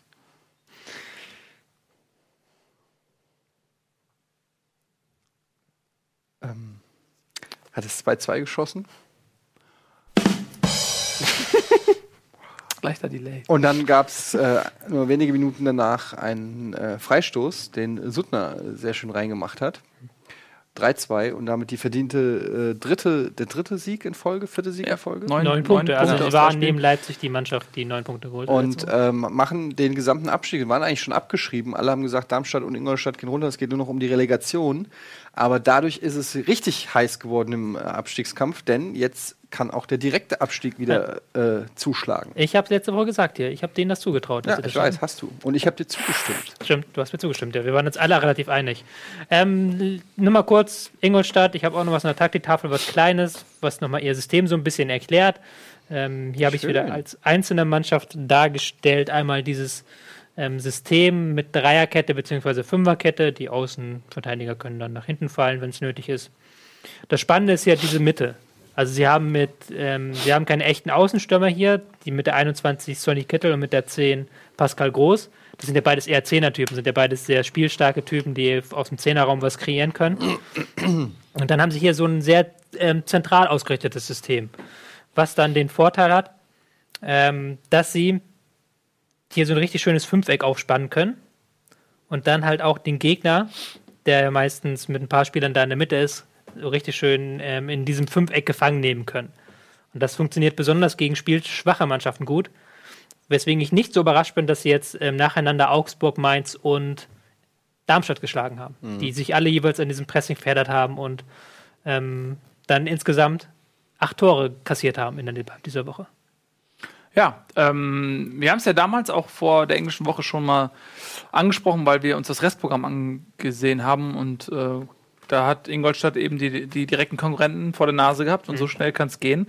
Jetzt heißt es nachzulegen. Ne? Jetzt ähm, muss Ingolstadt natürlich auch in den kommenden Partien, du hast es ja gerade offen, kannst du mal sagen, was die kommenden Ja, Partien es sind? ist halt schon auch ein hartes Restprogramm für Ingolstadt. Sie spielen jetzt auswärts in Wolfsburg, zu Hause gegen Bremen, auswärts in Leipzig, zu Hause gegen Leverkusen, auswärts in Freiburg und zu Hause gegen Schalke. Also nur noch Vereine, Aber jetzt die nächsten beiden Spiele eben auch noch, äh, wenn man Bremen dazu zählen möchte, Okay, ja. äh, die da unten mit drin sind. Ähm, Bremen ist noch nicht gerettet, ja, also durch sind die auch noch Man nicht. kann sich halt immer liegen, legen, wie man will. Kann, man kann argumentieren, Wolfsburg hat den krasseren Kader, wird schwer. Man kann aber auch sagen, Wolfsburg ist in der Krise, deshalb ist ein Abstiegskandidat und bei Bremen genau umgekehrt.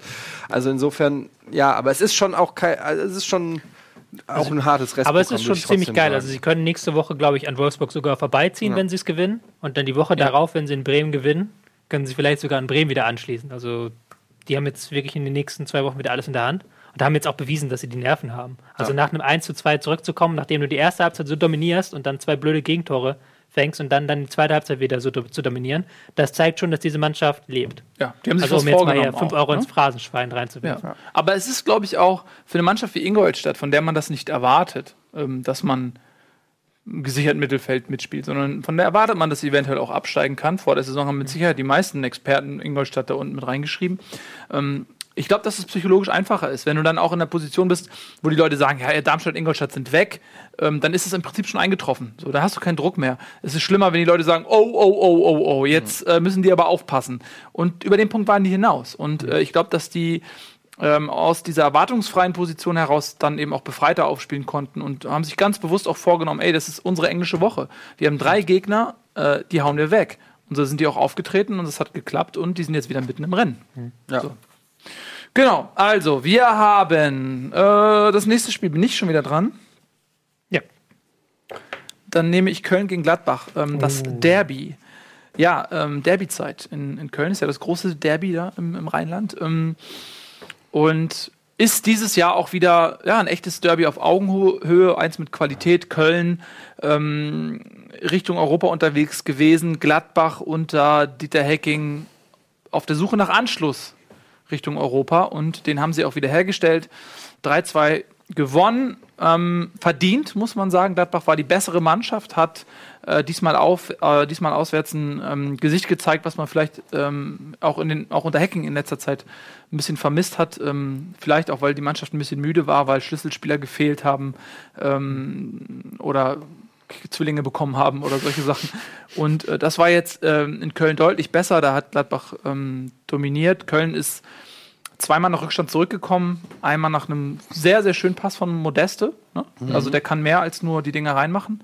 Und einmal hat er es dann äh, in seiner typischen Manier ähm, mit direktem Abschluss im Strafraum wieder selber besorgt. Und ähm, am Ende hat es dann aber nicht gereicht. Aber ich glaube, man- auf Kölner Sicht war man aus Kölner Sicht war man sich einig, dass der, die bessere Mannschaft gewonnen hat. Und äh, das bedeutet, dass diese Teams eben auch in der Tabelle enger zusammenrücken. Gladbach jetzt Achter mit 39, Köln Siebter mit 40. Also da ist das letzte Wort noch nicht gesprochen.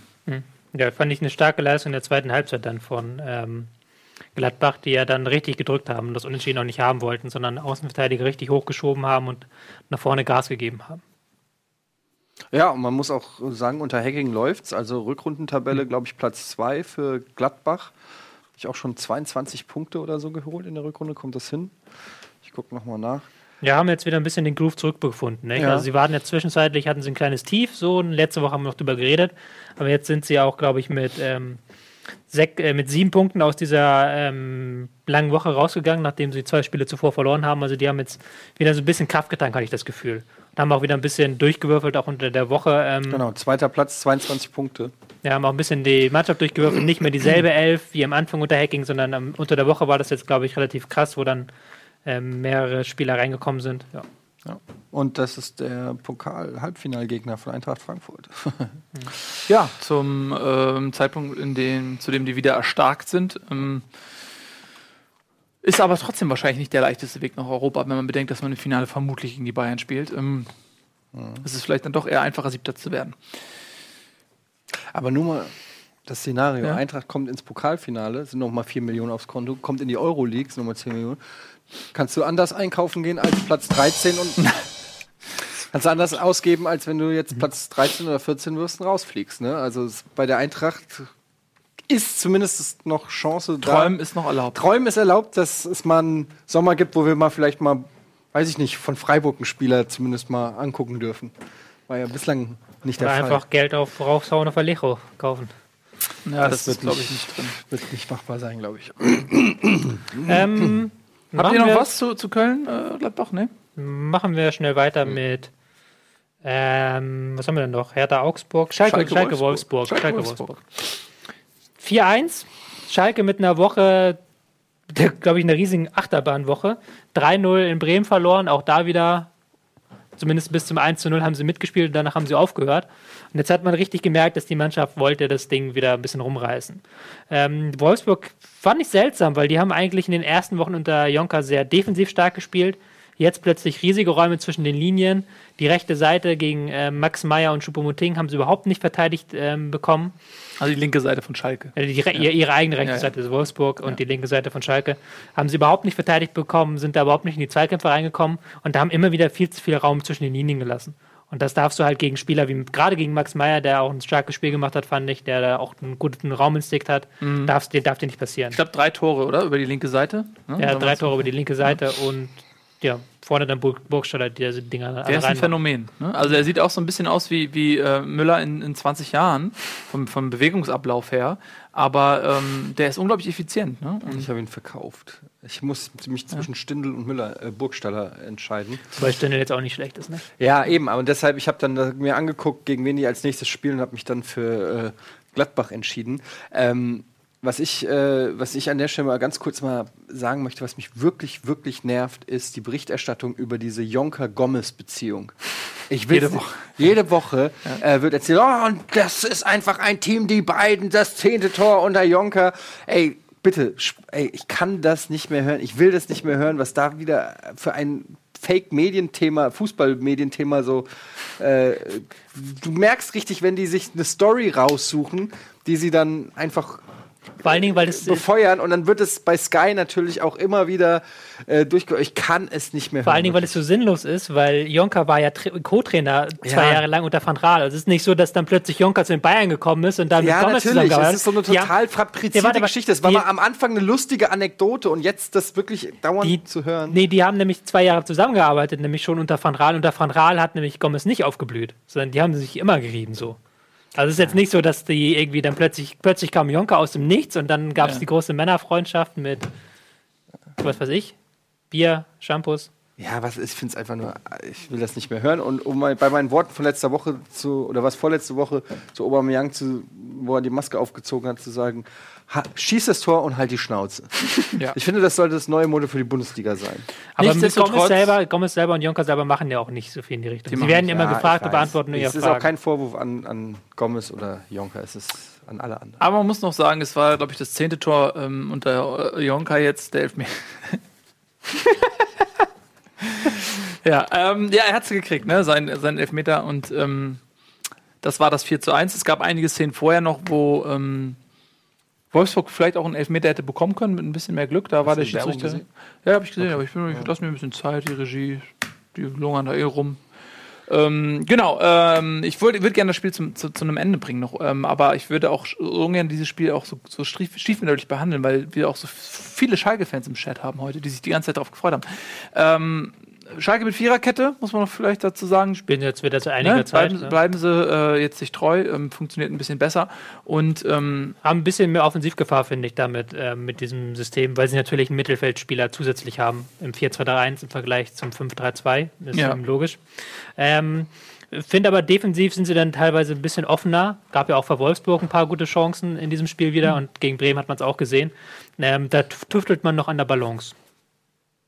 Bin Balance. gespannt, wie es gegen Ajax aussieht am Donnerstag. Genau, da kommt jetzt auch wieder eine Doppelbelastung auf Schalke zu. Ansonsten ist man Zehnter mit 37 Punkten und auch da nur drei Punkte ähm, hinter dem siebten Platz, der vermutlich reichen wird für Europa und hat auch, glaube ich, mit plus fünf da ein ganz gutes Torverhältnis. Ähm, bis auf Köln haben alle um Schalke herum Minus. Was auch interessant ist, dass Freiburg sehr als Sechster minus elf äh, Torverhältnis hat. Ähm, das ist auch Äh, relativ Freiburg hat das exakt selbe Torverhältnis wie Mainz auf 15. ja, das ist sehr lustig. Da kann man mal sehen, ähm, wie viel oder wenig man mit minus 11. Ich guck gerade mal. Die haben beide 36, die haben wirklich original beide 36, 47. Das ist ja lustig. Ja, wir machen jetzt Werbung. So, wir machen jetzt ein bisschen Werbung auf dein Verlangen. Du wolltest ja unbedingt, war nicht geplant. Du möchtest das, bekommen wir jetzt, gleich sind wir zurück. Dann gibt es eine, ja, eine große Enthüllung, kann man durchaus sagen, von Tobias Escher.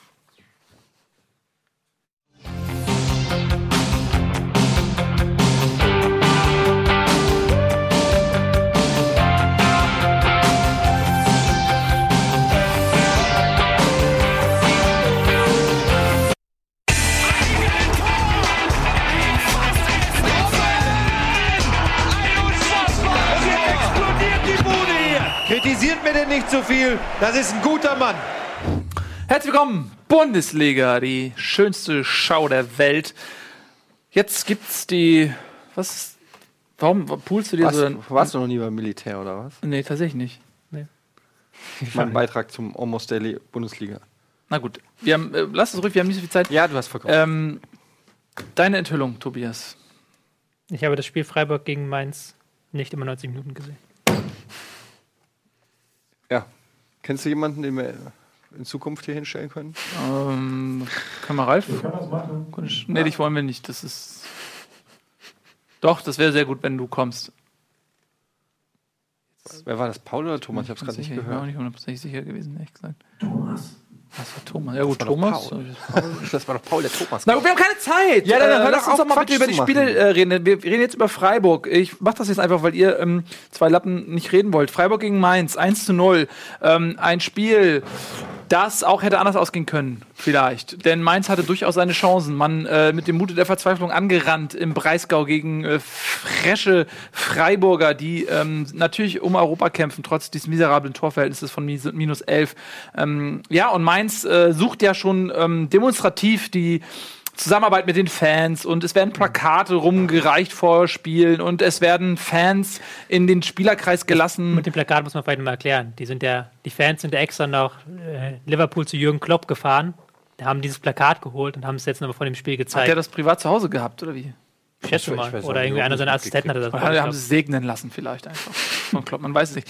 Naja, also macht die Geschichte ja noch schöner. Also der Aufwand ist dann umso höher, der getrieben wird. Also was ich damit sagen will, ist, äh, man ist sehr bemüht, auch in, in Mainz ähm, den Schulterschluss zu suchen mit den Unterstützern und ähm, äh, zu zeigen, so, ey, wir sind eine Einheit und wir glauben dran und, und wir haben es verstanden und, und, und wir geben Gas.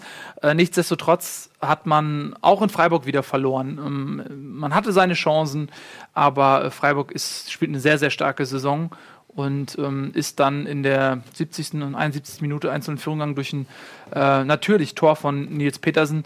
Ähm, da könntest du jetzt gleich wieder einen kleinen Monolog drüber halten, denn ähnlich wie mit äh, Gomez Jonker äh, gibt es ja auch diese Geschichte mit, was ja eigentlich auch noch lächerlicher ist, wer ist der beste Joker, Joker. in der Bundesliga-Geschichte? Ähm, Wobei, ich finde das ganz. Wobei Ja. im, Fall, im Fall von ihm ist es nicht äh, ganz fair irgendwie, weil nicht jeder wird gleich oft eingewechselt. Ja, gut, das stimmt. Ja. Ja, Also- aber ich finde, was mich immer interessieren würde, ist, warum ein Spieler, ähm, der ja offensichtlich so fantastische Abschlussqualitäten hat wie Nils Petersen, warum der nie ein Kandidat für die Startelf ist. Wie mit Andi Strauß. Ja, weil die haben ja mit äh, Niederlechner Hat auch gute Abschlussqualitäten. Ja, da sage ich jetzt nichts.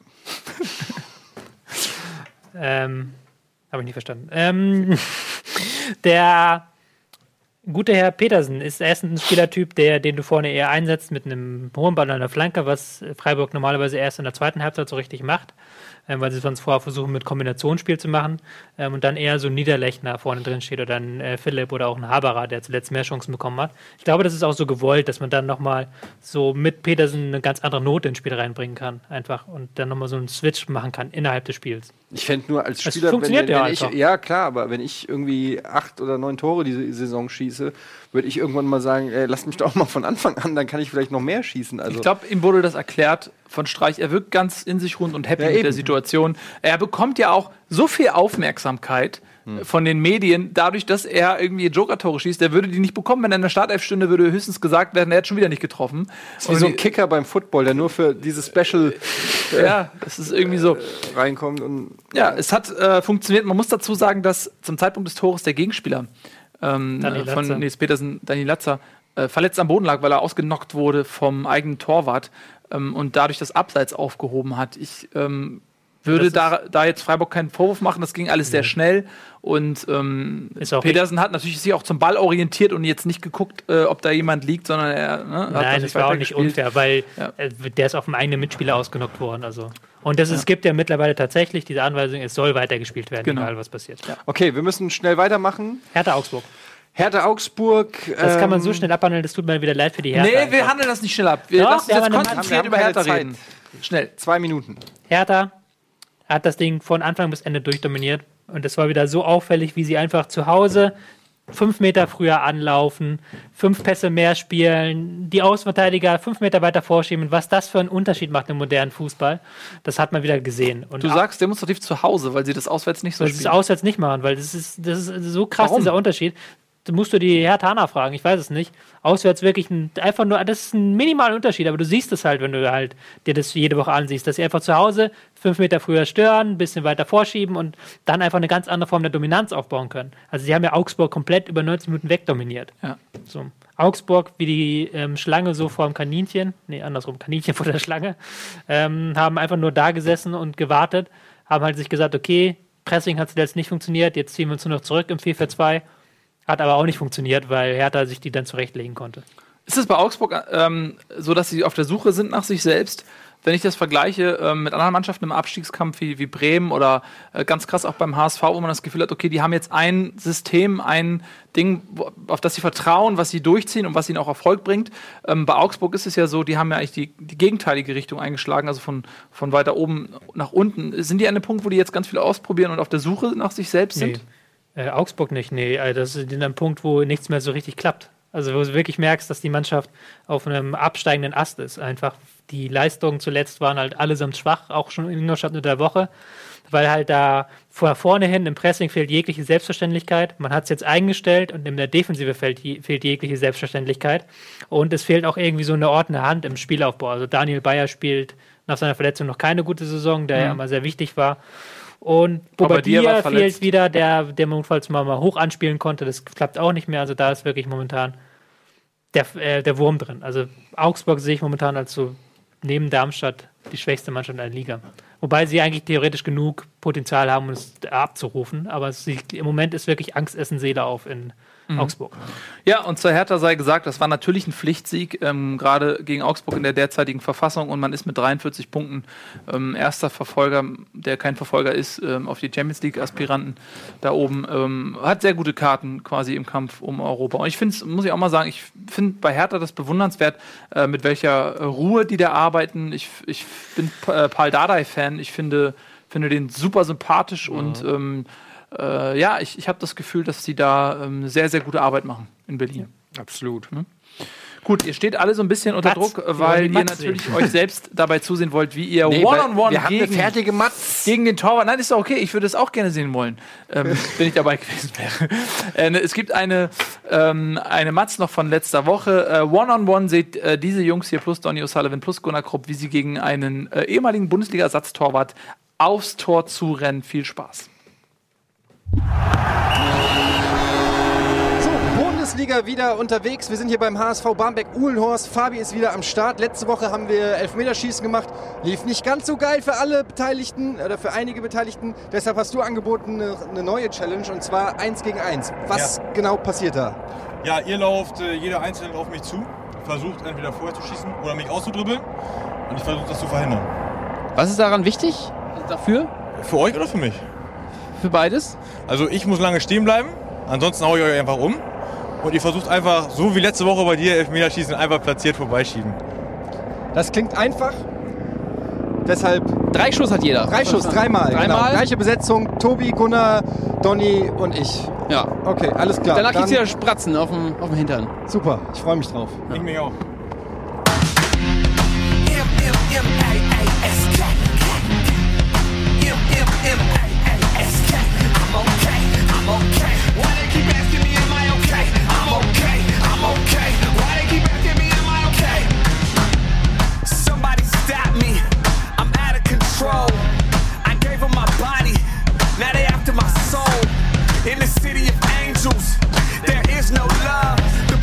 sweat, the sacrifice. I swear it's never enough, but no, I'm not afraid. So tell me why I keep running away. I hear the rumors, I know what they say. That I am angry and something with rage. That I am crazy, should be in a cage. But trust me, nothing can handle my rage. I am the only one who's really sane. That's why I wear the mask to cover the pain. I hide my scars beneath my clothes.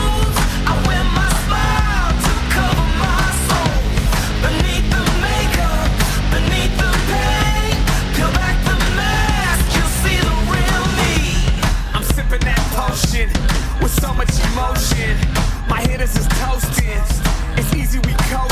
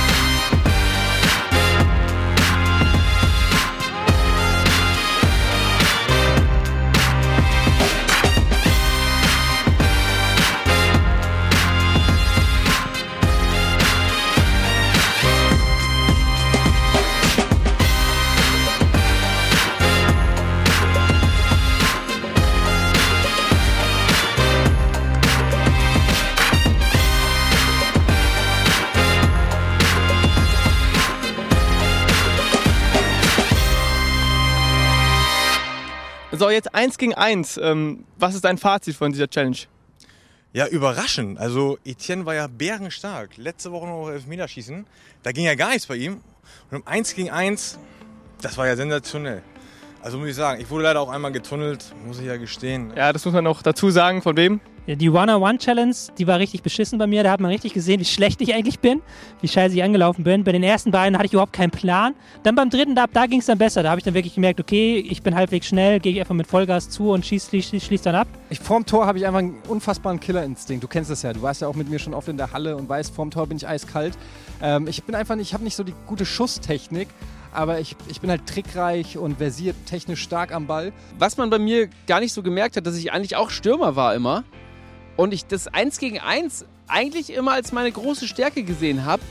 Aber wenn da so plötzlich so ein, so ein kräftiger Torwart davor steht, der dann auch rauskommt und Blickkontakt sucht, fand ich das schon ein bisschen heftig. Und äh, da ist mir auf jeden Fall mehr, mehr das Herz, äh, hat mehr gepocht als bei der anderen Challenge.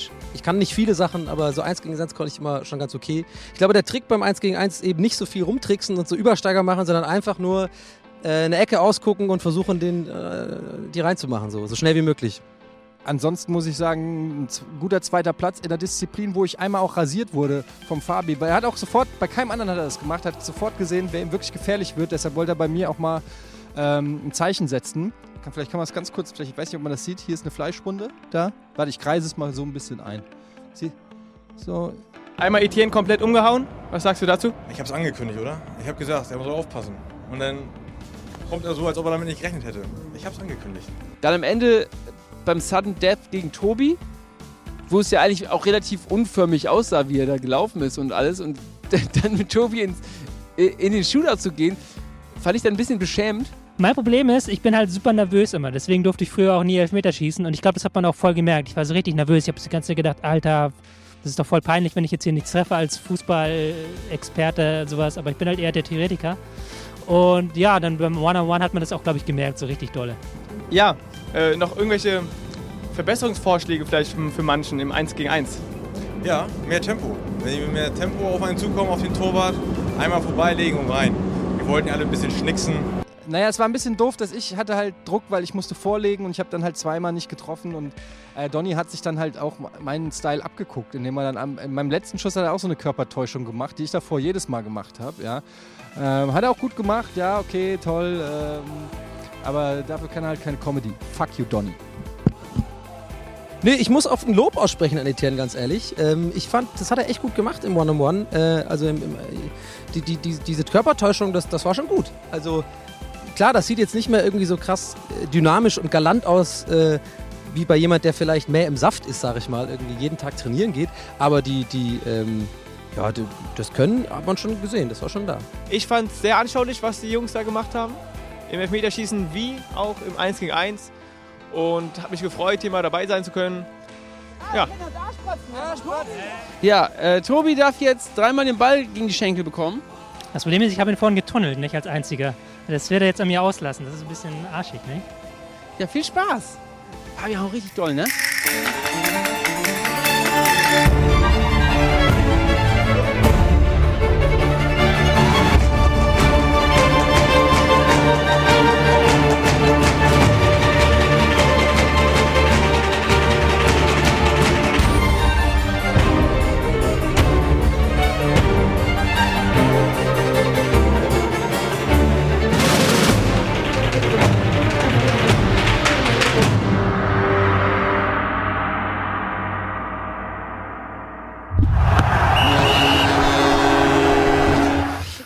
Wäre beinahe Wow. tot gewesen. So knapp am Tod vorbei. Ganz kurz, äh, weil da waren ein paar Fehler in der Matz. Äh, zum einen ein kurzer Tonausfall bei Donny. Ähm, und Muss ja dadurch, nichts Schlimmes sein. Nee, normalerweise nicht, aber in dem Fall hat man, glaube ich, nicht so ganz gecheckt, weil das alles ein bisschen komisch ist. War jetzt, die war mit heißer Nadel gestrickt, die Matz, äh, die ist eben erst in der Sendung fertig geworden und so.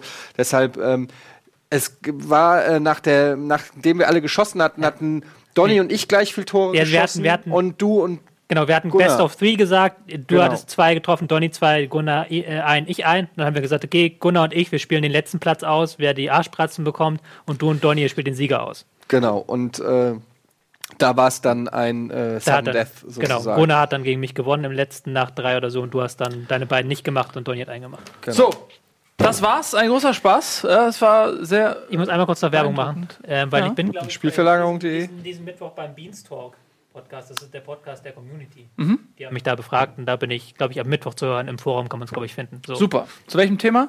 Bundesliga allgemein. Perfekt, sehr gut. Unbedingt einschalten. Ähm, vielen lieben Dank fürs Zusehen. Das war Bundesliga für heute. Äh, jetzt geht's direkt weiter im Programm. Kommt jetzt, kommt jetzt Game Plus? Was kommt jetzt eigentlich? Jetzt kommt New Game Plus. New Game Nee, Plus. Schade, dass Und du ähm, äh, dann. kein Fan von New Game Plus bist. Nee, ich bin kein Fan mehr von New Game Plus. Seit die den Namen geändert haben, ist die Sendung nichts mehr für mich. ähm, genau, weil ich war ja früher in der Sendung auch. Kommt nach. Ja, dann haben wir nachher noch ähm, natürlich Team Limited. Das wird super heute werden. Und irgendwas dazwischen, was auch mega geil ist, habe ich gerade vergessen. auf jeden Fall dranbleiben. Macht's gut. Tschüss und auf Wiedersehen.